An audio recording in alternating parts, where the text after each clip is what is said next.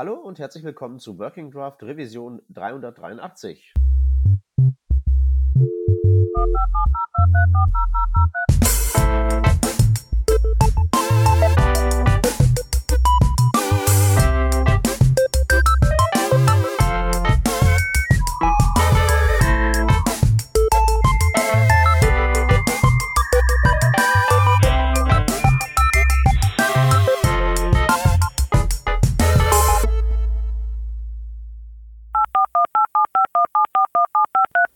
Diese Revision von Working Draft wird euch präsentiert von Flagbit aus Karlsruhe.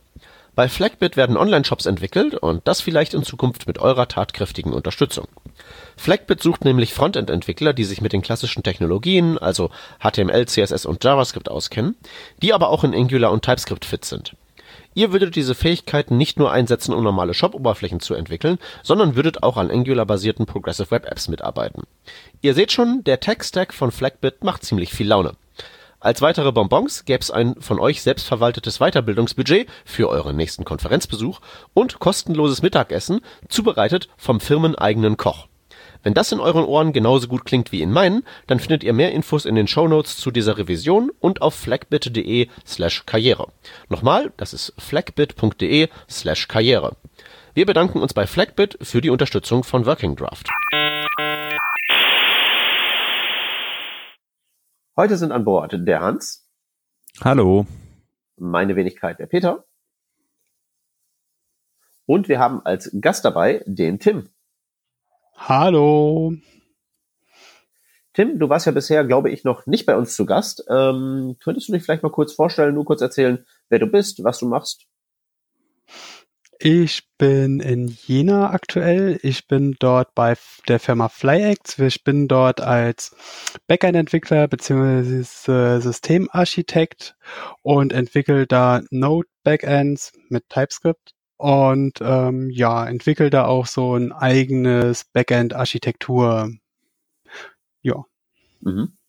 Okay, ähm, TypeScript haben wir uns jetzt ja für heute auf die Agenda gesetzt. Im also im speziellen TypeScript eben in deinem Kontext da, dem ganzen Backend. Ähm, ja, das ist ja nun auch eher ein eher weites Feld, sag ich mal, jetzt so dieses ganze äh, TypeScript im Backend. Wo fangen wir an? Was meinst du?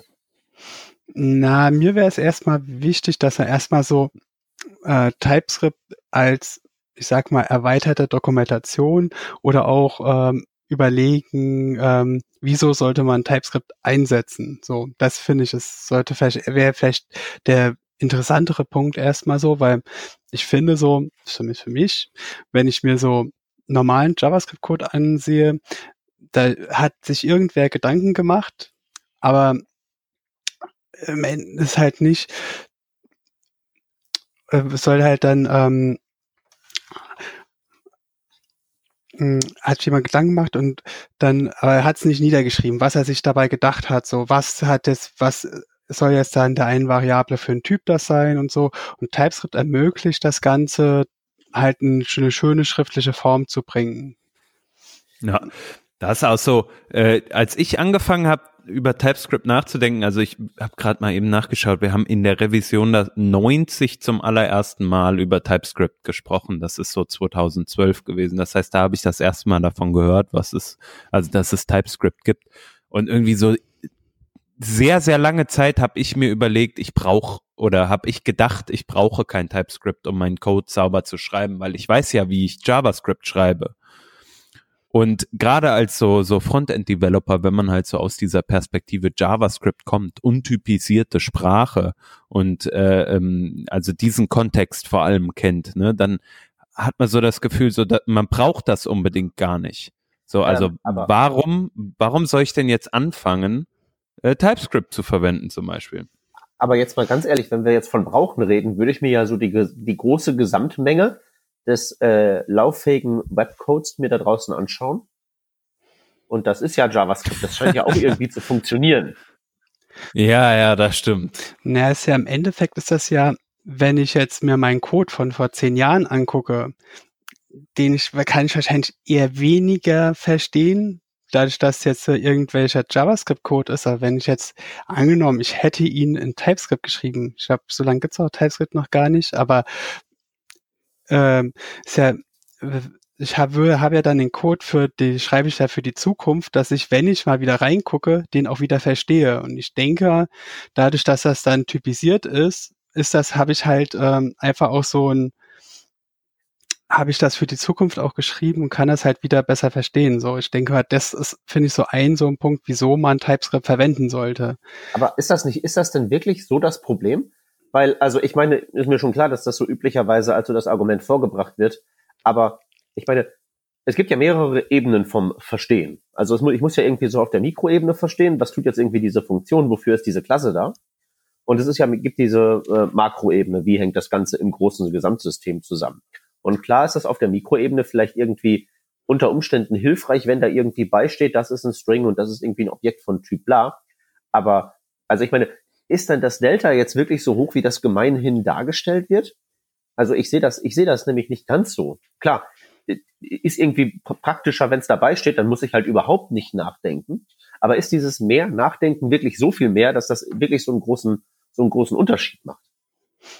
Na, ich glaube, gerade wenn man in neuen Code rein äh, geht, ist das, denke ich mal, bringt das schon einen riesigen Vorteil mit. Auch dass man sich, wenn man jetzt ähm, anstatt jetzt hat man das irgendein Typ äh, Interface definiert, dann kann ich auch gucken, was gibt's denn da sonst noch so und ähm, kann da halt auch eher so Querverweise rausfinden, wo wird denn da, was ja auch das mit dem ganzen Tooling mitkommt, wo mhm. wird dieses ähm, Interface zum Beispiel über sonst noch verwendet, kann ich jetzt ja. einfach, was ja auch so ein riesen, riesen Vorteil ist, ähm, dass ich zum Beispiel über meinen kompletten Quellcode dann ähm, einzelne Felder von einem Interface umbenennen kann. Ja. Dass das auch überall dann auch äh, äh, passiert so. Ja, also da, also ich weiß nicht, ob, ob das ja, genau, ob das auch das ist, worauf du hinaus möchtest, Peter. Also äh, ich denke, wenn wir, wenn wir ähm, über keine Ahnung, eine Konstante äh, sprechen, die eine, ein String oder eine Number ist oder so. Ich glaube, da hilft uns die Typannotation jetzt nicht so unglaublich viel. Äh, wenn man dann aber sich unterhält über komplexe Interfaces und ähm, wie kann man zum Beispiel Libraries nutzen, ähm, wie sind diese Libraries aufge, aufgebaut? Und ich muss nicht in den, in den komplexen Spaghetti-Code schauen, um die zu verstehen, sondern habe das halt sozusagen in Code dokumentiert über den Typ und eine IDE hilft mir, diesen Code zu verstehen. Äh, ich glaube, da sind die, die echten Vorteile von, also, einer, Moment, das sind, von einer typisierten das sind, das sind Sprache, aber zwei ja. unterschiedliche Dinge, ne? Also das überall dran zu schreiben und die IDE-Tools zu haben. Das eine ja. ist halt in, gewiss, in, in, in, zu gewissem Grad halt eben Voraussetzung für das andere. Aber gerade bei TypeScript mm, mit, der, genau. mit der kräftigen Type mit der Typinferenz ist das ja halt eben in einem ja sehr viel geringeren Maße nötig, als es jetzt bei so etwas älteren Semestern der Fall ist. Na, ich habe ja oft bei mir ist das, fällt mir gerade ein, so dass ja oft bei irgendwelchen JavaScript-Bibliotheken, die halt als nehmen halt irgendwie einen Opts äh, entgegen, wo ihr und gibt eine zwar eine textuelle Dokumentation, was da alles äh, zugelassen ist, aber da steht jetzt auch nicht so richtig dabei, wie denn jetzt äh, die einzelnen Teile da äh, benutzt werden können. Steht vielleicht hat der Entwickler auch inzwischen neue Optionen hinzugefügt, die er aber nicht dokumentiert hat und so. Und wenn du da halt ein Interface oder irgendeine Klasse hast, wo du alles dokumentierst, ist das halt dann musst du da halt auch keine irgendwie textuelle Dokumentation schreiben, sondern ist halt einfach, es gibt halt dieses Interface oder die Klasse und ja, das kannst du halt dann auch benutzen. Ja, nee, aber wenn da nicht beisteht, wofür dieser String gut ist, dann ist mir ja nicht mm. damit geholfen, dass da steht, dass das ein String sein muss, was da rein muss oder ein Bla-Objekt oder so. Ja, aber du weißt ja zumindest schon mal, dass es existiert. Und dann kannst ja. du ja auch dem, im Quellcode auch eher nachgucken, wenn dich halt interessiert, was dieses eine Feld macht hm. das, äh, das eher leichter herauszufinden. Ja. Also ich muss halt nur sagen, ich bin im Moment so ein bisschen gebranntes Kind, weil ich mich zuletzt durch so eine Flow-Code-Base durchgewühlt habe. Sieht jetzt, ist ja zumindest oberflächlich das gleiche wie TypeScript und die haben überall schön Typen dran geschrieben. Aber sonst haben sie auch nichts geschrieben, außer halt eben Code. War halt nicht, war halt nicht zu entziffern, was da genau vor sich geht. Hm. Ja. Ich ähm, finde, es gibt auch einen, einen anderen Nachteil, der, der mir öfter mal so unterkommt, äh, den ich aber gerne in Kauf nehme im Moment. Und zwar ist das die Komplexität, die dann so eine Sprache wie TypeScript beispielsweise oder so eine, so, ein, so eine Sprachextension, kann man das sagen? So ein Superset einer Sprache ähm, dann noch mitbringt. Ähm, nämlich, also ganz häufig, gerade wenn es dann so in den Bereich Generics geht oder so in TypeScript, finde ich, ist es halt eine zusätzliche Komplexität, die ich als JavaScript-Entwickler jetzt nicht unbedingt gewohnt bin ähm, und bei der ich auch super viel nachdenken muss teilweise. Also ich weiß nicht, es gibt ja so Build-in äh, ähm, Generics in die Sprache und wenn ich die dann kombiniere ähm, mit meinen eigenen Typen, dann ist das in TypeScript ja super powerful. Also, also dann kann ich da ja voll viel machen. Diese eingebauten Typ ähm, äh, Utility-Typen wie Read-Only und so Zeug. Genau, oder Pick und Exclude und hm. diese ganzen Themen. Ich glaube, wir haben dazu mal eine Sendung gemacht, wo, wo Stefan und du, ihr habt euch da so ein bisschen, äh, Off the ähm, deep end. Äh, sag ich mal, ja genau, drin verloren, sage ich jetzt mal. Ähm, und ich finde, das ist halt teilweise schon echt hart zu verstehen und das auch zu lesen, ne? was, was passiert dann da gerade und so. Und das finde ich einen Nachteil für mich äh, der Sprache, nämlich dass ich so eine doch recht komplexe Geschichte äh, dann auch noch mal zusätzlich verstehen muss zu dem, was ich eigentlich in Code gerade ausdrücken will. Also äh, bitte Tim. Ja, äh, was ich da ja interessant finde, ist ja, dass im Endeffekt das alles, was du in JavaScript ausdrücken kannst, kannst du auch mit TypeScript abbilden. So. Mhm, Und das ist klar. ja, dafür werden ja die Generics im Endeffekt ja auch durchaus benötigt zum Teil. Das, äh, wobei das ja auch, das ist ja, was ich vorhin auch meinte, dass ein JavaScript-Entwickler hat irgendein mentales Modell im Kopf. Und mit mhm. TypeScript bringst du das halt hin, dass du das äh, mentale Modell halt in Code bringst. Ohne dann, das heißt, dass das mentale Modell halt nicht verloren geht, so. Mit der Einschränkung, dass ähm, das so ein bisschen zusammengeht mit dem, was Hans halt sagt dass diese eine Facette von TypeScript, nämlich dass, es, dass das in der Lage ist, ähm, das mentale Modell, das ein JavaScript-Entwickler hat, dass man das in TypeScript tatsächlich modellieren kann mit den Mitteln, die die Sprache bietet, mit diesen etwas seltsam aussehenden Sachen. Das ist den meisten halt eben gar nicht gegenwärtig und das führt dann halt eben dazu, dass TypeScript-Code zu so einem Standard OOP äh, Enterprise Class A Extens B Zeug degeneriert, Dabei könnte man JavaScript schreiben und das halt eben so festnageln auf das, was man halt eben in JavaScript auch schreiben würde. Man könnte es halt eben nur, wie du so sagtest, ähm, abbilden und absichern, was das Modell, mentale Modell ist. Ich fasse das immer so zusammen als ähm, nicht sozusagen seine Sprachkonstrukte einschränken auf irgendwas, sondern mithilfe von TypeScript ausdrücken, was diese JavaScript-Sprachkonstrukte tun. Und damit natürlich viel mehr Flexibilität und viel mehr Dynamik drin haben innerhalb eines wohl eingehegten Korridors. Also ich finde auch gar nicht unbedingt das Problem als Anwender, ne, wenn du irgendwie so eine Library hast, die halt irgendwie äh, äh, sehr stark typisiert ist, hm, das anzuwenden finde ich gar nicht so schwierig, eher dann das zu formulieren. Also wenn ich jetzt halt hingehe und irgendwie äh, eben, keine Ahnung, eine komplexe Library von Dingen baue äh, und ich möchte eine starke Typisierung auf, ja, irgendwelche komplexen Datenmodelle, mentale Modelle, wie ihr es jetzt eben genannt habt, ähm, legen, dann führt das halt dazu, dass ich super viel darüber nachdenken muss, was ich da gerade im Code schreibe. Das ist, das ist gut, und wie es dazu führt. Es führt halt meist dazu, dass diese Wege nicht gegangen werden. Und mit, und das sind ja nicht komplexe genau. Dinge, die, die man dann nicht macht, sondern ähm, was ich halt als Beispiel nehme, ist halt gerne so, ein, äh, so eine Pick-Operation. Ich habe irgendwie so äh, Objekte mhm. und will halt eben da äh, aus dieser Liste von Objekten eine Liste machen von den Werten, die diese Objekte auf dem Feld Foo haben. Also wirklich so ein Map mit einem Pick. Und das halt eben in TypeSafe zu modellieren, dazu musst du halt eben irgendwie schon so ein bisschen eine Idee haben eben von diesen angesprochenen Generics und von ähm, Key-Off und Mapped Types gegebenenfalls. Und das ist, was ja, ist ja eigentlich in JavaScript eine total basale Operation. Aus Objekten irgendwelche Werte rauspicken. Und das kann man mit TypeScript ausdrücken. Ja. Man würde so eine Operation in irgendwelchen Mainstream-OOP-Sprachen nicht machen. Und weil halt die meisten Leute vor dieser Syntax dann halt eben von Mapped Types oder so abgeschreckt sind, lassen sie es halt eben einfach sein und berauben sich eines riesig großen äh, Fähigkeiten-Sets, was halt eben JavaScript, Schrägstrich, TypeScript da am Start haben. Hm. Da kann ich auch die Typings von Lodash empfehlen, sich die mal reinzuziehen. Sehr amüsant. Also ich weiß nicht, ob ich die empfehlen würde. ne, sind halt sehr kom Ja, ich habe ja? Ich habe da noch nicht reingeguckt. Sprich ja, nee, das, weiter. wie gesagt, kann ich nur empfehlen, weil es halt sehr kompliziert ist, weil weil Lodash ja. ist ja im Prinzip auch so, ein so ein Beispiel, so gutes Beispiel, dass halt eine eigentlich einfache Bibliothek so, aber es halt, das halt so typsicher auszudrücken, ist halt dann doch sehr, sehr kompliziert so. Ja, aber wobei ja. ich jetzt wirklich bei Lodash ja sagen würde, Lodash geht ein bisschen sehr weit in die andere Richtung auch, ne? Also weil da geht ja, da geht ja alles und die Funktionen haben irgendwie äh, zig verschiedene Call Signatures und was nicht alles. Ähm, das halt eben irgendwie type-safe zu formulieren, geht dann halt eben irgendwie nur mit 30 Overloads und dann hofft man halt eben, dass man keinen, keinen 31. braucht.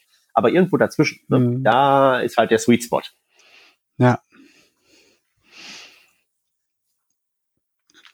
Ja, was jetzt, was ja auch noch so Punkt ist, dass halt auch, wo wir auch schon waren, so dass es, das ist ja, TypeScript ist ja auch so im Prinzip so ein Ver Vertrag zwischen dem Entwickler einer Bibliothek und dem Benutzer einer Bibliothek. Das heißt, ich gebe dir als Entwickler meiner Bibliothek das Versprechen, wenn du die ähm, Bibliothek so benutzt, dann garantiere ich dir ein, soll ein dieses Verhalten. Das, äh, wobei es natürlich auch nicht, äh, sollte natürlich, was ja auch, was auch da ein, was ein sehr oft missachteter Punkt ist, so, dass äh, Leute äh, davon ausgehen, dass äh, wenn du TypeScript benutzt, dann ist das auch, wird am Ende beim JavaScript wird das auch so äh, verwendet, was ja nicht der Fall ist.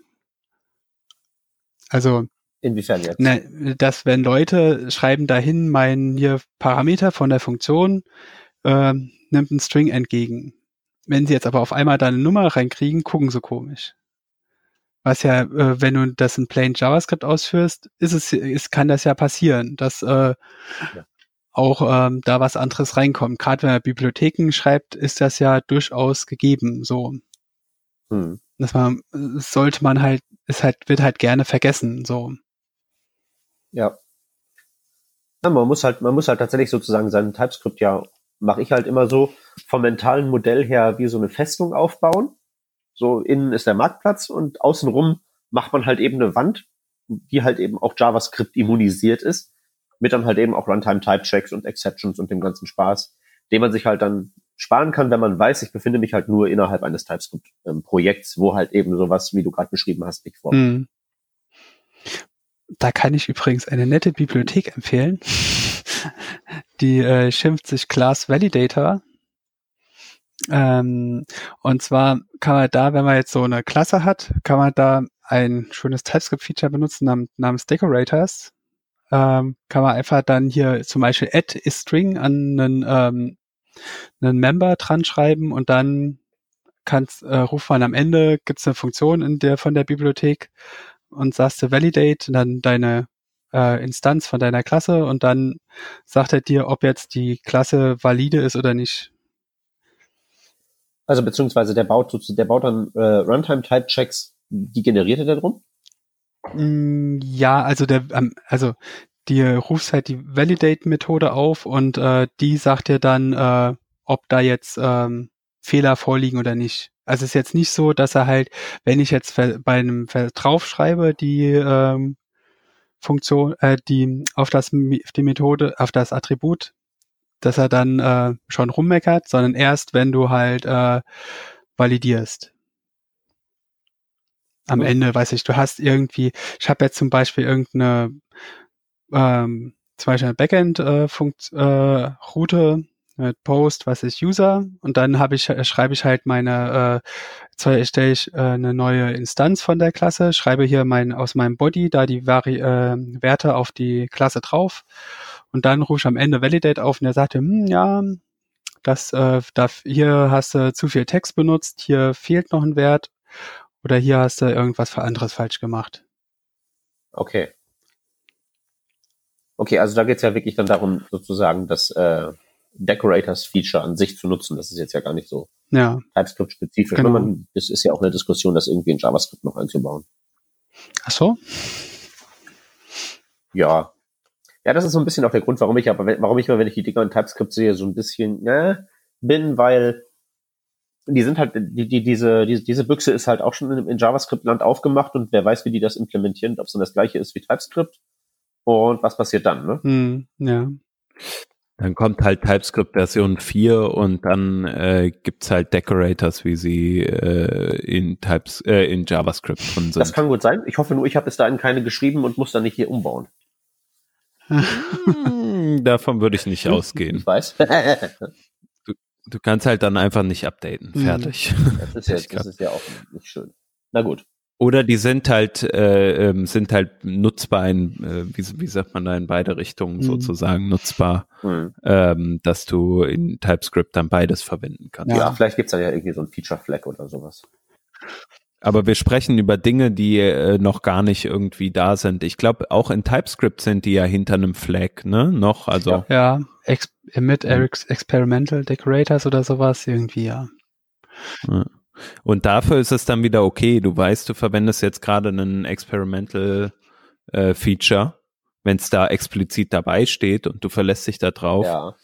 Äh, wo mir jetzt aber gerade ein Framework, ein nicht ja ein ORM einfällt, über das wir wahrscheinlich gleich noch reden würden, was die ja exzessiv nutzt, Hallo? aber dazu vielleicht später mehr. Und wenn du dann Ja, auf sowas zurückgreifst, Ja. hast du eine Library, die halt sehr Ja. viel auf so Ach, er wieder. Features Sorry, Hans, du warst gerade weg. Oh, sorry. Ich sprach gerade davon, dass äh, wenn man so ein experimentelles Feature einsetzt und ähm, äh, dann eine Library da drauf zugreift, dann ist das äh, ist das natürlich so eine Sache, ähm, weil dann diese Library oder die die du nutzt natürlich äh, Dinge tut und du verlässt dich da drauf beziehungsweise verwendest auch das Subset äh, oder das äh, praktisch die Funktionalitäten, die diese Library zur Verfügung stellt. Aber da werden wir vielleicht gleich nochmal im Zuge von TypeORM ein bisschen genauer Ja, drüber reden. also bei, bei Libraries ist halt eben auch eine Frage, also wenn die Libraries dir halt eben ein Interface anbieten, äh, also ein, ein, ein, einen Zugang bieten, wo du dann Decorators schreibst, bei TypeORM ist das ja der Fall und bei vielen anderen Sachen ja auch, dann ist natürlich kritisch, aber wenn du natürlich nur was nutzt, was sozusagen in seinem inneren Aufbau die hat, ist es ja nicht so dramatisch. Genau, dann wäre es wieder egal. Ja, Decorators benutze ich sehr, sehr, sehr, sehr viel. also von daher, äh, ja, aber weiß nicht, ich sehe das jetzt auch, weiß für mich ist es jetzt eher unkritisch. Ich finde das halt, Decorators finde ich halt gerade, wenn man jetzt so seine normalen, gerade zu seinen normalen Klassen schreibt, finde ich das halt ein sehr angenehmes Feature so, dass du halt da die Attribute halt noch mit Metadaten versehen kannst, so. Ja, vielleicht wird's dann auch so gebaut, dass halt einfach beides funktioniert, dass wenn man irgendwie als Target bei TypeScript Target ähm, ES, weiß nicht, 2019 setzt, äh, benutzt er dann äh, den nativen Decorator, ansonsten macht er halt das, was er bisher da auch immer macht. Die spannende Perspektive finde ich ja die, dass dadurch, dass halt an allen Teilen die Dinger schon eingesetzt werden, als wären sie schon längst Standard, man ja natürlich auch so einen gewissen Druck in Richtung Standardisierung ausübt. Sie mögen es bitte genauso absegnen, wie es bereits verwendet wird. Ne? Ja. Ist jetzt nicht so, dass irgendwie Du jetzt meinst so wie das Ja. ja. So wie das bei so vielen anderen Dingen der Fall ist. Ähm, Ja, ist nicht, ganz- nicht ganz Wo so, ne? wo- Also es ist ja, es ist ja nicht so, dass das jetzt irgendwie lauffähiger Code wäre, von wegen Don't Break the Web oder so. Aber es Ja. ist ja schon so, dass, dass äh, sagen wir mal, äh, Rambazamba genug wäre, wenn jetzt plötzlich irgendjemand sagt, hier, wir nutzen jetzt Decorators hier, nächste ECMAScript-Version, wir nutzen die gleiche Syntax, aber es macht was komplett anderes. Dann brennt die Hütte. Also man muss sich ja nur mal angucken, wie es in Node.js-Land mit den ECMAScript-Modulen aussieht. Ähm, wird spannend, bin ich ziemlich sicher. Ja, bin ich auch sicher. Äh, ich wollte mal aber noch eine Frage in Richtung Anwender, ähm, also Anwendung von TypeScript stellen. Also wir wollten uns ja auch ein bisschen äh, oder wollten ja auch ein bisschen drauf schauen, wie kann man ähm, TypeScript im Kontext von Node.js auch einsetzen. Ähm, ich habe zum Beispiel angefangen und habe ganz viel clientseitigen Code immer noch in, in JavaScript geschrieben, irgendwie so dann äh, transpiliert mit ja im Endeffekt Babel.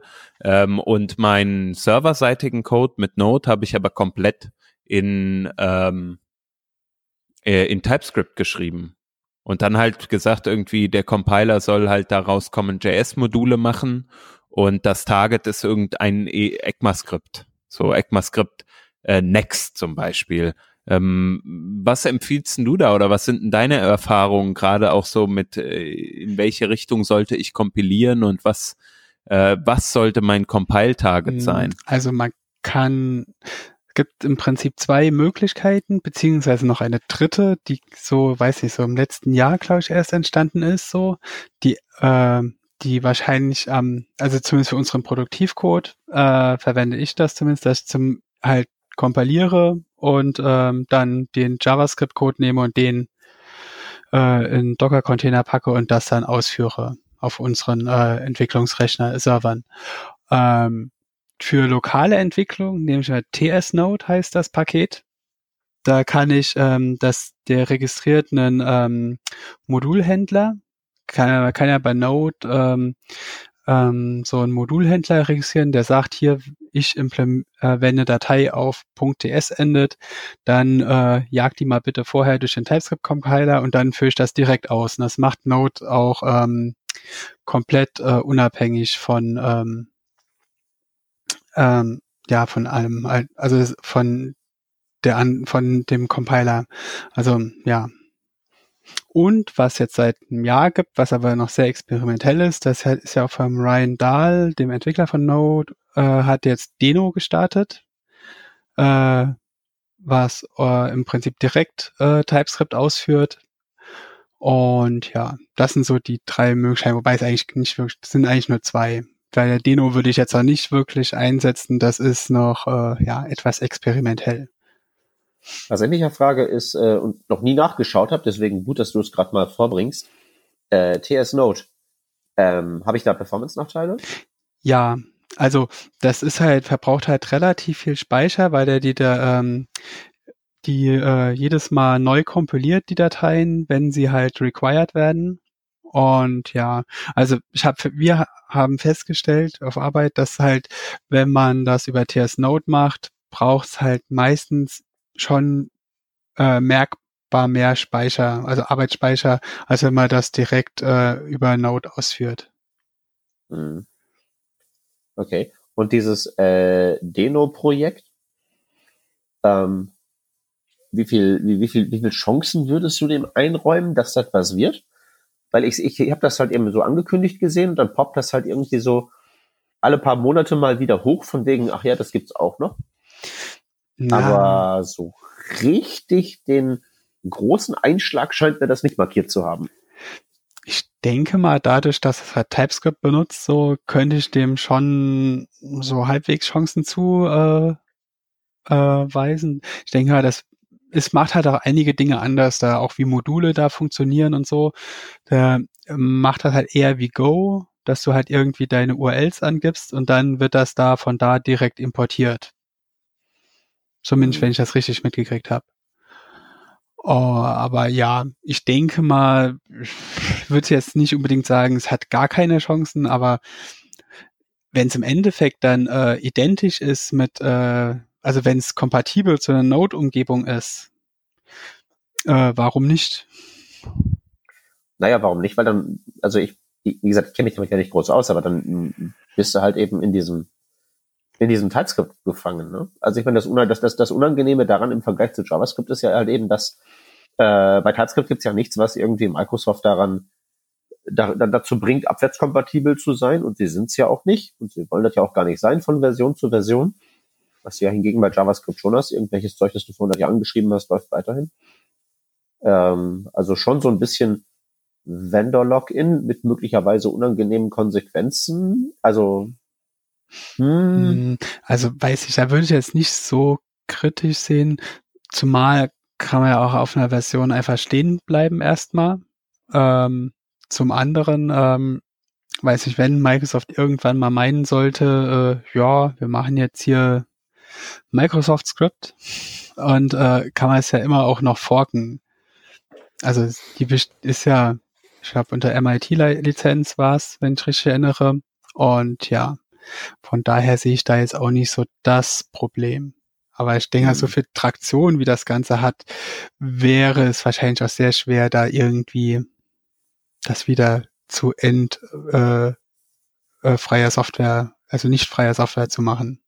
Ja, das meine ich ja gar nicht, sondern einfach nur, dass die, dass das halt eben einfach äh, die Projektleitung halt eben nicht mehr äh, so äh, ökosystemfreundlich ist. Ne? Wie gesagt, JavaScript ist das ja aufgrund der ganzen historischen Zwänge inhärent. Da kann es ja keinen Breaking Change geben, definitionsgemäß.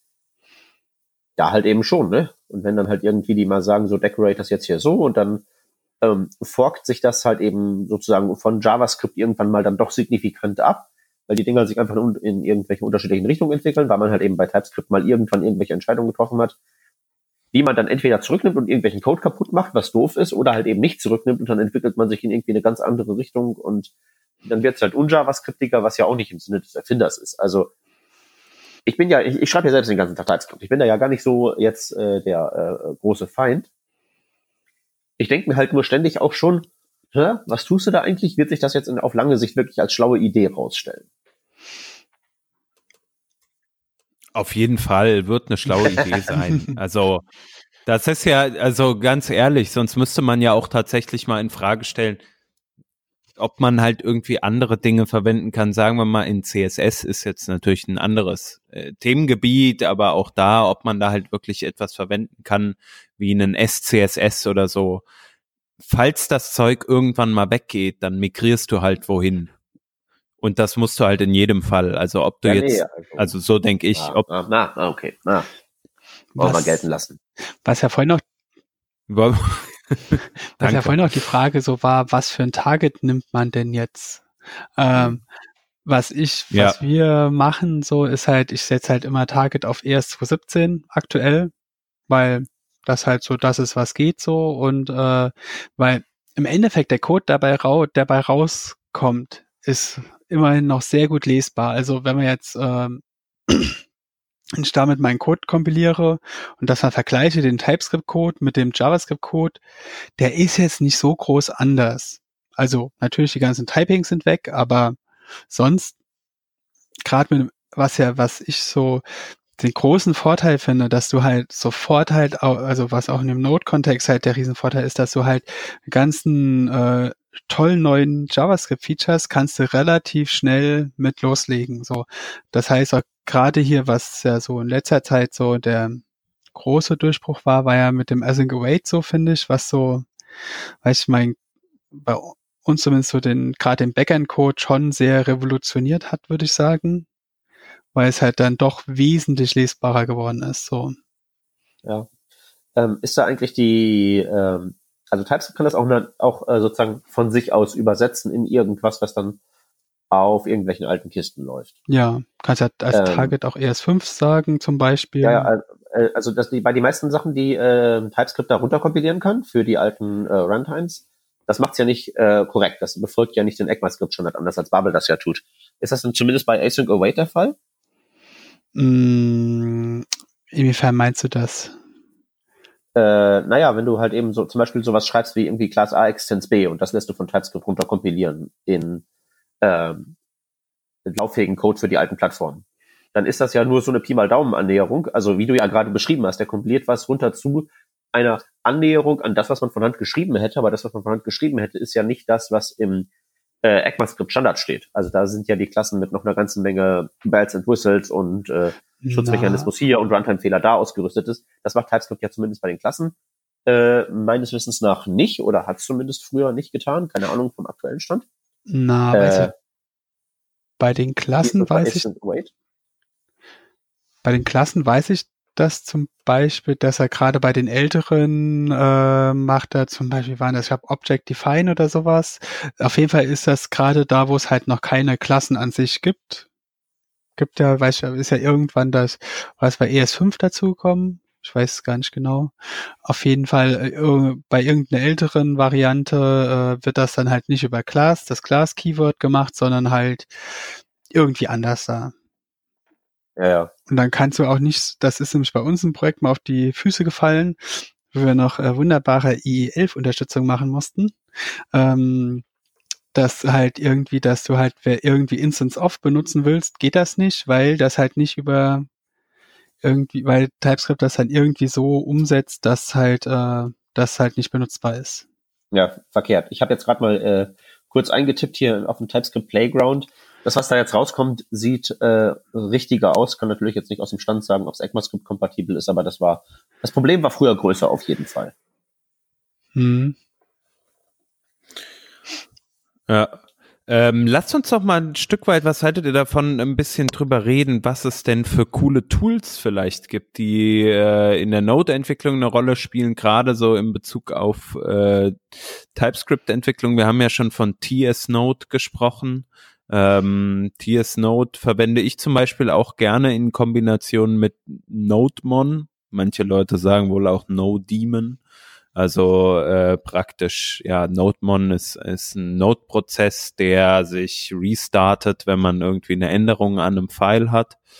Ähm, und in Kombination mit äh, TypeScript kann man dann halt sozusagen auch live äh, TypeScript-Updates bekommen. Ich weiß nicht, habt ihr da noch irgendwie äh, andere Erfahrungen, was ganz cool ist, um äh, in der in der während man entwickelt, äh, das Ganze zu nutzen? Ich habe nur kurz noch eben einzuwerfen, äh, die Async Functions scheint er auch richtig zu machen, kompiliert er zu einem Generator runter. Bei ES6 äh, dann, ja. Hm, ich kann ja mal kurz äh, hier in die meine in die ähm, Package JSON reingucken von einem so einem Backend Projekt, was ich habe so. Ja. Also DS Node ist klar, das äh, benutzt benutze auch zusammen mit NodeMon.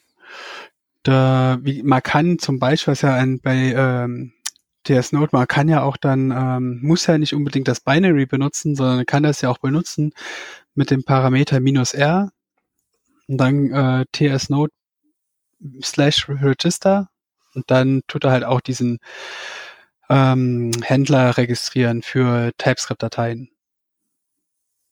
So mal, wenn ich hier gerade gucke, äh, so mache ich das hier nämlich auch NodeMon minus R, tsnode äh, slash Register. Und dann mhm. kann er halt automatisch halt TypeScript-Dateien auch verarbeiten. Und das geht bei NodeMon? Ja. Ah, cool. Das kann er. Genau, dann weiß ich ja. Äh, auch sehr interessant ähm, ist hier ähm, natürlich TS-Lint. Ähm, für um halt irgendwelche TypeScript-spezifischen Linting-Sachen ähm, zu checken. Ja. Ähm, auch in ja. dem Kontext. Vielleicht kann man da ganz kurz reingehen, weil TS Lint ist ja so, ich sag mal, ein ähm, Tool, was halt von irgendeiner Company äh, bereitgestellt wird. Also irgendeine Company ist wahrscheinlich in dem Kontext nicht ganz unwichtig, dass das Palantir ist. Da gibt es ja, ja ein paar Kontroversen. Ähm, genau, und die Frage ist jetzt natürlich auch, wieso ist eigentlich so ein Linter nicht in der Sprache vielleicht schon mit dabei? Also wieso gibt's den nicht so vom Projekt her? Also in der Sprache dabei ist vielleicht falsch, aber so vom Projekt TypeScript her, dass Microsoft den sozusagen schon irgendwie zur Verfügung stellt. Ähm, und gibt's da nicht vielleicht auch Bestrebungen noch in Tools, die im JavaScript-Universum schon bekannt sind? Hm, also wieso das nicht schon bei TypeScript dabei ist, das kann ich jetzt nicht unbedingt sagen, wobei das ja teilweise haben die auch äh, Funktionalität, überlappende Funktionalität. Zum mhm. Beispiel gibt es so eine TS-Lint-Regel, glaube ich, auch, äh, dass man halt keine unbenutzten Variablen haben darf. Ja. Man kann aber auch dem TypeScript-Compiler sagen, dass unbenutzte Variablen ein Fehler sein soll. Ist halt ein anderes Level sozusagen. Ja, ne? genau. Ja. Linting sagt er eher, sind ja eher so ja, Best Practices so, dass zum Beispiel, wenn jetzt eine Zeile zu lang ist, das ist dem Compiler relativ egal, würde ich jetzt behaupten. Und ähm, allerdings dem Linter, das ist ja, da kannst ja so ein, mit dem Linter geht es ja eher darum, Style durchzusetzen und nicht unbedingt äh, Fehler potenzielle Fehler so aufzudecken. Wobei das natürlich auch nicht ganz stimmt, aber ja. Ja, das, und das ist halt eben das Wichtige, was die meisten Dashis, die solche Linter einsetzen, nicht mitschneiden und dann irgendwie sich ein TypeScript drauf schaffen und ein Linter und beides gleichsam so als den kompletten äh, bildverhindernden Fehler einstellen. Damit man bloß ja. nicht mal eben irgendwo Konsole Log reinschreiben kann, sondern das auf keinen Fall dann baut. ja. Oh, Dafür gibt's ja TSN Disable Next Line. Ja, aber oder, oder man könnte den Linter ja, wie du gerade beschrieben hast, zweckdienlich einsetzen, so zum Enforcen von Best Practices. So vielleicht so, äh, kannst du den Code dann schon bauen mit irgendwie Konsole-Log drin, aber zum Beispiel nicht mit Lintfehler, mit Lintfehler kommt das uns nicht auf Master, zum Beispiel. Ja. Wäre wär ja viel sinnvoller, wird ja selten, wird aber selten gemacht. Ah. Also wenn das natürlich einen Bau verhindert, äh, so ein Linting, dann nervt mich das auch immer grob. Ähm, aber da finde ich halt dieses Zusammenspiel von Linter und ähm, äh, und Compiler ganz cool, weil genau sowas wie un unused variable oder sowas kann man natürlich diskutieren drüber, sollte das jetzt mein Bild verhindern oder nicht. Äh, und trotzdem finde ich es gut, um zum Beispiel so eine gewisse Code Quality einfach auch sicherzustellen. Ja, äh, bevor, die Frage ist halt nur, wo stellst du den Wachmann auf? Und wenn ich einfach nur mal schnell ja. was dreckig hinhacken will, um was rauszufinden, was zu debuggen will, und dann ja. der mich an wegen Best Practices und die Variable ist nicht benutzt, ja, das ist der Punkt. Ich habe gerade die drei Dinger unten auskommentiert, damit ich weiter ausprobieren kann. Jetzt lass, ah, ja, ja, nee, verstehe ich total. Hast du vollkommen recht. Das darf nicht sein. Also es sollte da mehr eine Empfehlung sein. Und vor allem sollte dir das Lokal halt nicht irgendwas kaputt machen. Du weißt, dass du gerade einen Bug oder sozusagen einen, einen Lint-Error erzeugst. Das genau. ist ja okay. okay. Aber genau das, was du sagst, ne, es darf dir halt ähm, nicht in dem Moment die Arbeit verhindern, so dass du erstmal nochmal alles fixen musst, bevor du das ausprobieren kannst. Ähm, das, da bin ich voll bei dir. Und gleichzeitig, wenn es dann aber ans Bauen geht, wenn du an Deployment gehst, wenn du sagst, okay, komm, ich deploy das jetzt mal auf meine äh, erste Umgebung, keine Ahnung, Dev-Umgebung oder so, wo mhm. andere Leute schon involviert sind, da finde ich, da darf das dann schon mal auch failen. Ja, genau, also so, also so, ja. so, so Commit-Hook-mäßig, ne? Dass man irgendwie ja, so, genau, dass ja. man irgendwie so sein Zeug irgendwie, dass man es bauen kann, dass man es vielleicht auch stashen kann, aber irgendwie committen halt nicht geht. Ja. Genau, so habe ich das. Mhm. Da in dem Kontext, weiß nicht, wer auch, äh, ist ja auch sehr nettes Husky, um sich da äh, relativ easy seine Git-Commit-Hooks einzurichten. Ähm, ja. Da gibt's auch noch ein Tool, das äh, heißt TS FMT, TypeScript-Formater. Kann man halt auch automatisch äh, auch außerhalb von ähm, Visual Studio Code oder anderen IDEs halt seinen Code formatieren. Was halt auch vor, äh, kann man halt dann auch direkt in seinen äh, Pre-Commit-Hook einbauen, dass halt auch automatisch der Code formatiert wird, so wie man es haben will. Also macht den Code etwas, etwas leserlicher ja. dann und äh, sieht so aus, als würde ein ne? Team. Ja. Ich glaube, ja, genau. leserliches Meinung, einheitlich kann man, kann man wirklich enforcen. Ja. Na, man erstellt halt eine, erstellt halt eine Config-Datei und ähm, die wird halt dann genutzt. Da kann man sich als Team oder als einzelne Person kann man sich ja dann auch überlegen, was man in die Datei reinschreiben will. Ja. Auch Linting-Regeln sollten ja eher so äh, Teamdiskussion sein und nicht irgendwer gibt was vor und ihr habt äh, fresst oder stirbt. Ja, ja wobei, aber ein, wobei, ein also gereiftes Team, für die ist es doch okay, wenn irgendeiner kommt und sagt, guck mal hier, wollen wir das so machen und alle sagen, ja, ja, ist mir doch egal. ist doch egal, ob du, ist doch egal, ob du Leerzeichen vor der Klammer oder hinter der Klammer machst. Also wer da, wer, das ist einfach Taste, finde ich, und das muss man ablegen irgendwann. Ja, ja und ich würde auch sagen, Diktat ein Diktator ist äh, der komplett Anarchie in dem Kontext dann doch zu bevorzugen. Ja, das sowieso. Ja, aber wenn jetzt irgendwer meint, oh ja, das finde ich, äh, ähm, lass uns das lieber so machen. Ich habe dieses dieses Argument und das Argument ist äh, okay, dann ist ja auch in Ordnung. Ja, genau. Ich finde sowas, ich finde es immer cool, wenn das halt einer sagt, hier, guck mal, mach mal mal. Und wenn es halt nicht passt, dann so getreu dem agilen Gedanken, ne, dann passt man es halt an, wenn es dann nicht mehr passt. Genau. Und alles andere ist für mich Zeitverschwendung irgendwie so. Ja. Also wenn ich jetzt mich mit meinem Team zusammen, früher, ich habe, ich weiß nicht, ich hatte auch so einen Punkt, äh, da wollte ich mich auch unbedingt mit allen zusammensetzen und wir sprechen darüber und finden unsere Regeln. So, und das ist auch cool, aber irgendwie mittlerweile, äh, keine Ahnung, ich denke mir dann so, ja, ja, mach doch einfach jetzt und dann passe ich es halt an, wenn es mich nervt. So. Ähm, Peter und ich haben da auch manchmal, wenn wir Code zusammenschreiben, so am Anfang, ne, haben wir ja auch schon mal über solche äh, Linting-Regeln dann diskutiert oder so ja. und sind dann doch zu dem Schluss gekommen, ja komm, jetzt machen wir das einfach mal irgendwie und dann schauen wir mal, wenn es einen wirklich stört. Und meistens stellt man dann ja eh nach einer Stunde fest, ja, sagen wir mal nach einer Woche, äh, die man den Code dann bearbeitet hat, dass das eigentlich, also für mich zumindest irrelevant ist. Hauptsache, man macht es halt irgendwie. Ja, wir, ja, reden ja halt genau. buchstäblich über Leerzeichen und Zeilenumbrüche, über Whitespace, nicht Sichtbares. Also kann mir keiner erzählen, Ja. dass daran irgendwie jetzt dann die, die westliche Zivilisation zugrunde geht, wenn da jetzt irgendwie Tabs statt Spaces benutzt werden oder sowas. Ja, Mhm. da finde ich eher so Sachen äh, wie, äh, wichtig, dass er halt irgendwie, was weiß ich, keine einwörtigen Variablen benutzt oder sowas. Aber das ist auch nochmal ein anderes Thema. Boah,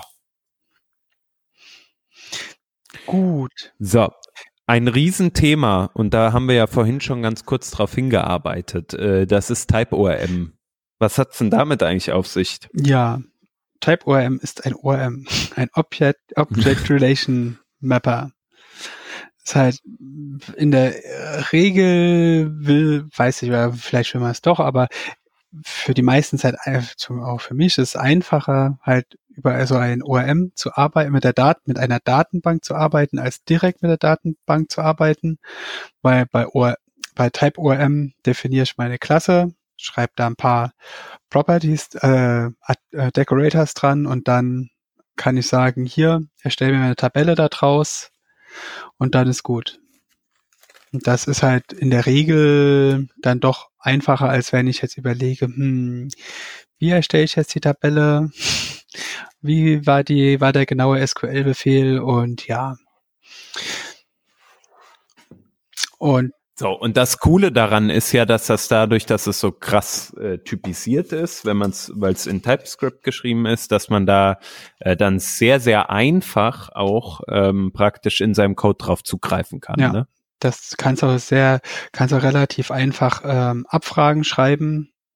Was ich auch, was ich auch letztlich erst gelernt habe, du kannst da auch, äh, weil wir haben jetzt bei uns, ähm, ich habe da auch so eine, eine Klasse, die heißt äh, Mediendateien und äh, die kann ich überall dran pappen. Da habe ich halt irgendwie so einen Typ, wo ich dann den Klassennamen dran schreibe und dann eine Typ-ID, was dann die ID ist von der eigentlichen ähm, ähm, ähm, von dem eigentlichen Objekt. Und das kann man ja so im Endeffekt nicht so einfach äh, oder eigentlich gar nicht über dieses, ähm, weiß ich, One-to-Many oder Many-to-Many abbilden.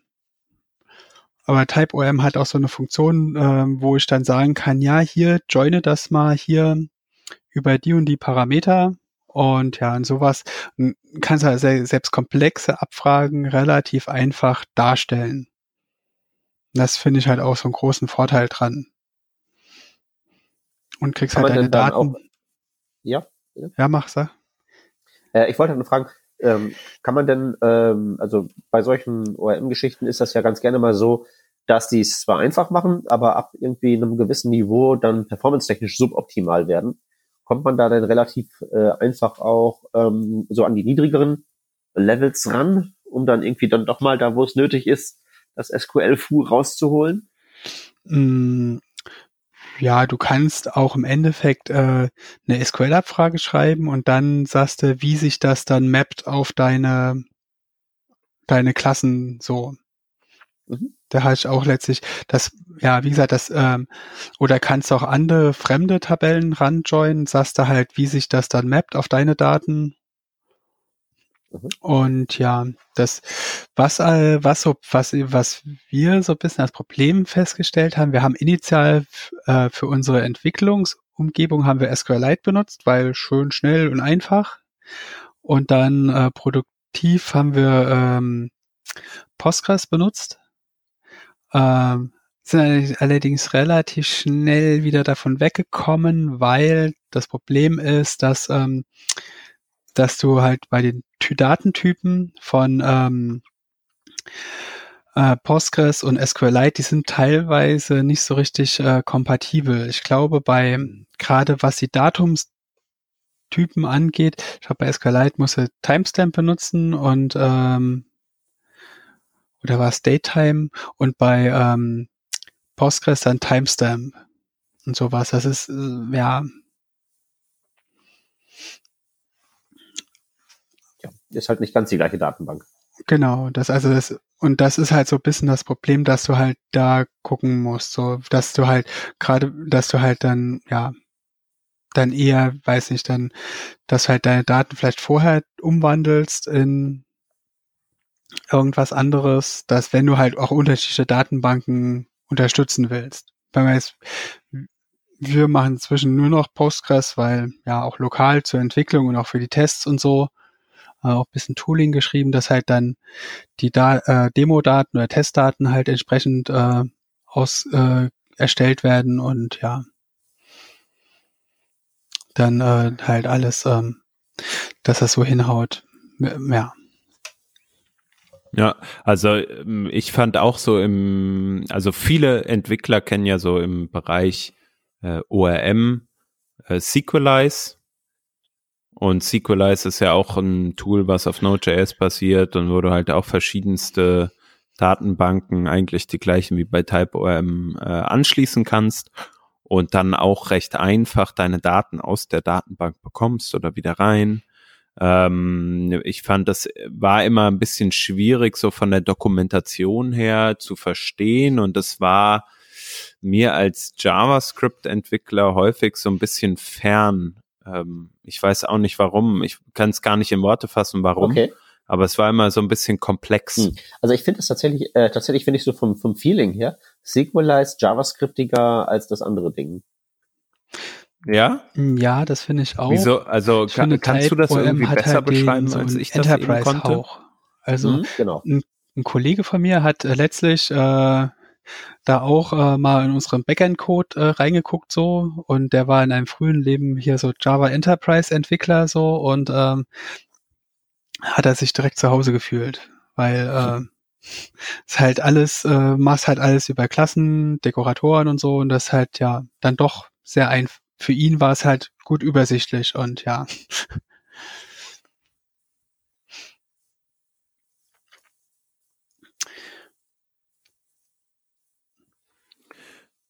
Gut.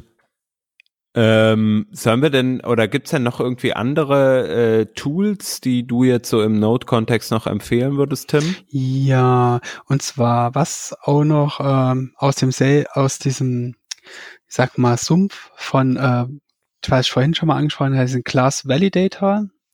Ähm, gibt's auch noch zwei andere, pa oder eigentlich sogar drei Pakete, die ich noch empfehlen würde.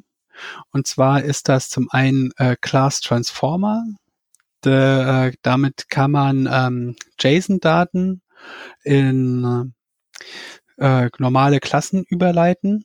Also so Standardtypen kann der schon von sich aus, aber man kann zum Beispiel dann auch noch extra Funktionen angeben über Dekoratoren, wie halt bestimmte Werte transformiert werden sollen.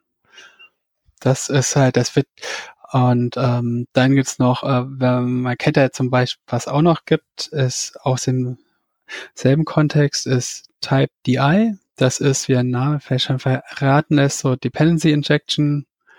Äh, kennt man ja wahrscheinlich auch aus dem Angular-Kontext zum Beispiel. Und das ist halt relativ simpel, aber funktioniert super so. Und zu guter Letzt gibt's da noch Routing Controllers. Das ist so ein, ähm, ja, sag mal, Framework, was im Prinzip so ein nettes Interface ähm, über Express legt. Und ähm, das benutzen wir zum Beispiel auch für unsere Backend-Entwicklung. Und ja, das ist halt, ist halt, bietet das alles, was Express kann. Und ich pack das halt auch in Dekoratoren rein und noch ein bisschen mehr so. Und das halt, ja, Routing Controllers ist so, finde ich zumindest so, gerade was so Express-Entwicklung angeht, so, das, weiß ich, so eigentlich so das Beste, so Zumindest für mich. Ja, ich würde sagen, vor allen Dingen, zumindest, vor allen Dingen für TypeScript, ne? Also, weil das ist ja ein ganz klassisches Problem, dass ja normale, normale Workflows, die in Express halt üblich sind, ja mit dem Typsystem gar nicht abgebildet werden können. Also dieser Stack von Middleware, der ja immer irgendwie diese Request- und Response-Objekte mutiert, ähm, das, das funktioniert ja nicht. Das kann das, ja, das kann das ja nicht abbilden, sondern da ist halt ja jede Middleware, okay, ich kriege ein neues von diesen standardisierten, von diesen standardisierten Request-Objekten rein und dass die Middleware vorher da irgendwas dran gedreht hat, kann das ja nicht, schneidet das Typsystem nicht mit. Das ist halt nicht so konzipiert, dass es das könnte. Ja, und wenn halt eben das dann so in so einen ähm, Enterprising Class und Decorator Kontext überführt wird, das ist dann wieder was, wo das Typsystem dann in der Lage ist, das mitzuschneiden, ne? Genau, und das funktioniert, ist halt auch finde ich so von der Entwicklerergonomie äh, ist halt das echt sehr angenehm zu benutzen. Muss ich halt einmal so die ganze Dokumentation so bisschen äh, reinpfeifen, so. Das ist halt, ganzen Dekoratoren halt kennen, so, das ist halt nicht so ganz so einfach, aber ist halt doch sehr umfänglich und äh, ja, funktioniert sehr gut. So, was halt bisschen schade ist so, dass halt nicht mehr ganz so gut gemaintained wird, aber da, dadurch, dass wir es auf Arbeit benutzen, kann ich, habe ich auch Zeit dafür, äh, da hier und da mal einen Bug zu fixen. Und ja. Okay, dann hältst du das so lange am Leben. Genau. ja, ansonsten, ich guck mal noch mal rein, ob ich jetzt sonst noch was hab. Was auch ein äh, Punkt, der äh, vielleicht eher ist eigentlich eher ein Frontend-Punkt, aber ich benutze auch hier im Backend äh, relativ viel React, um ähm, HTML zum Beispiel für E-Mails oder auch für irgendwelche PDF-Vorlagen zu generieren. Und ich finde ja React und TypeScript sind eine exzellente Kombination, so weil du hast im Prinzip ähm, Templates, ähm, die halt äh, eine Template-Sprache, mit der du halt eine richtige Validierung hast, so. Und das ist halt schon sehr bequem und äh, weil die sagt dir direkt, da sagt dir der Compiler direkt, wenn du irgendwelche React-Komponenten falsch benutzt hast, so und das hast du halt bei anderen Template-Sprachen gar nicht. Mhm. Ähm, kann das denn mittlerweile, ähm, ich erinnere mich dann an diverse Einschränkungen, ich habe es jetzt auch schon länger nicht mehr angefasst, äh, bezüglich äh, irgendwie geartete generische Komponenten kann man aber noch nicht machen, oder? Mit irgendwelchen äh, Props, deren Typen parametrisiert sind, oder? Uh, so weit bin ich da dann doch nicht drin. Ne? Bei, aber wie gesagt, ich benutze das so ein bisschen für, zum einen habe hm, ich so einen ja. statischen Webseitengenerator, wo ich das benutze und halt, wie gesagt, für äh, äh, HTML-E-Mails.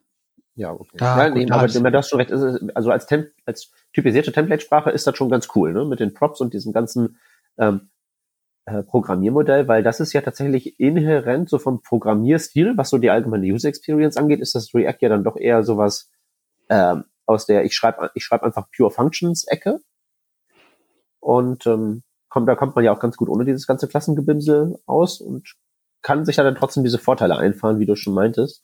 Das macht halt gerade bei den komplexen Komponenten natürlich ganz fein. Hm. Ja, das stimmt. Ja. Ja, das war es eigentlich soweit dann, was so auch so, so TypeScript-spezifische äh, Komponenten angeht, so und was so auch so, sag ich mal, so aus meinem Toolset so interessant ist, sag ich mal. Gut, aber das waren ja jetzt auch schon ein paar Tools auf jeden Fall, die man sich mal angucken kann.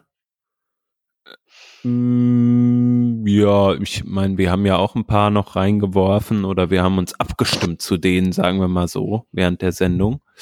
Ähm, von daher, ich fand, äh, haben wir doch schon einiges jetzt zusammengetragen. Ja, ich glaube, Links haben wir genug zum Anklicken. Hm.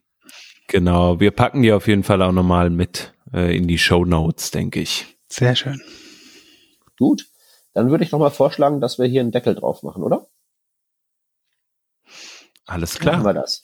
Tim, wir danken fürs Mitmachen und wir danken euch, werte Zuhörerschaft, fürs Zuhören. Hier, wie immer, kommt der Aufruf zum Kommentieren unter dieser Revision auf workingdraft.de. Schreibt eure Meinung und eure liebsten Tools zu TypeScript da rein. Auf Social Media könnt ihr uns auch verfolgen. Ähm, wenn ihr auch Gast werden wollt oder jemanden kennt, der hier dringend Gast sein sollte, auch einfach Bescheid sagen, dann regeln wir das. Ähm, ihr könnt uns außerdem äh, unterstützen, indem ihr genauso Sponsor werdet wie der Sponsor werdet wie der Sponsor der ähm, der heutigen äh, Sendung. Außerdem könnt ihr Patreons werden. Auch dazu findet ihr alle Informationen bei uns auf der Webseite. Wir bedanken uns bei allen, die da bereits dabei sind und äh, bedanken uns dann bis auf weiteres fürs Zuhören. Bis zum nächsten Mal. Tschüsschen. Genau, äh, vielleicht ganz kurz noch, sorry, wenn ich noch reingrätsche, äh, wollte ich doch noch die Ankündigung für nächste Woche äh, loswerden. Oh, stimmt, ja, ich, ich bin nicht dabei nächste Woche, deswegen habe ich das gar nicht auf dem Schirm. Erzähl, erzähl. genau, nächste Woche geht's um Micro-Frontends. Ähm, wir haben den Mark Lubkov, äh, Lub Lubkowitz, so, Entschuldigung, den Mark Lubkowitz am Start. Und mit ihm werden wir ein bisschen über Micro-Frontends diskutieren. Äh, da bin ich schon sehr gespannt. Das ist natürlich auch ein Thema, was mich interessiert. Habe ich auch schon äh, in der Vergangenheit viel mit zu tun gehabt. Äh, genau, das dann nächste Woche. Und äh, so, jetzt aber dann tatsächlich nochmal Danke an unseren äh, Sponsor Flackbit. Ähm, wir danken euch, dass ihr dieses Mal wieder dabei wart und äh, für alle, die am Jobposting interessiert sind, schaut doch mal auf der Webseite vorbei. Da gibt's noch ein paar mehr Informationen. Und damit, tschüss. Tschüsschen. Tschüss.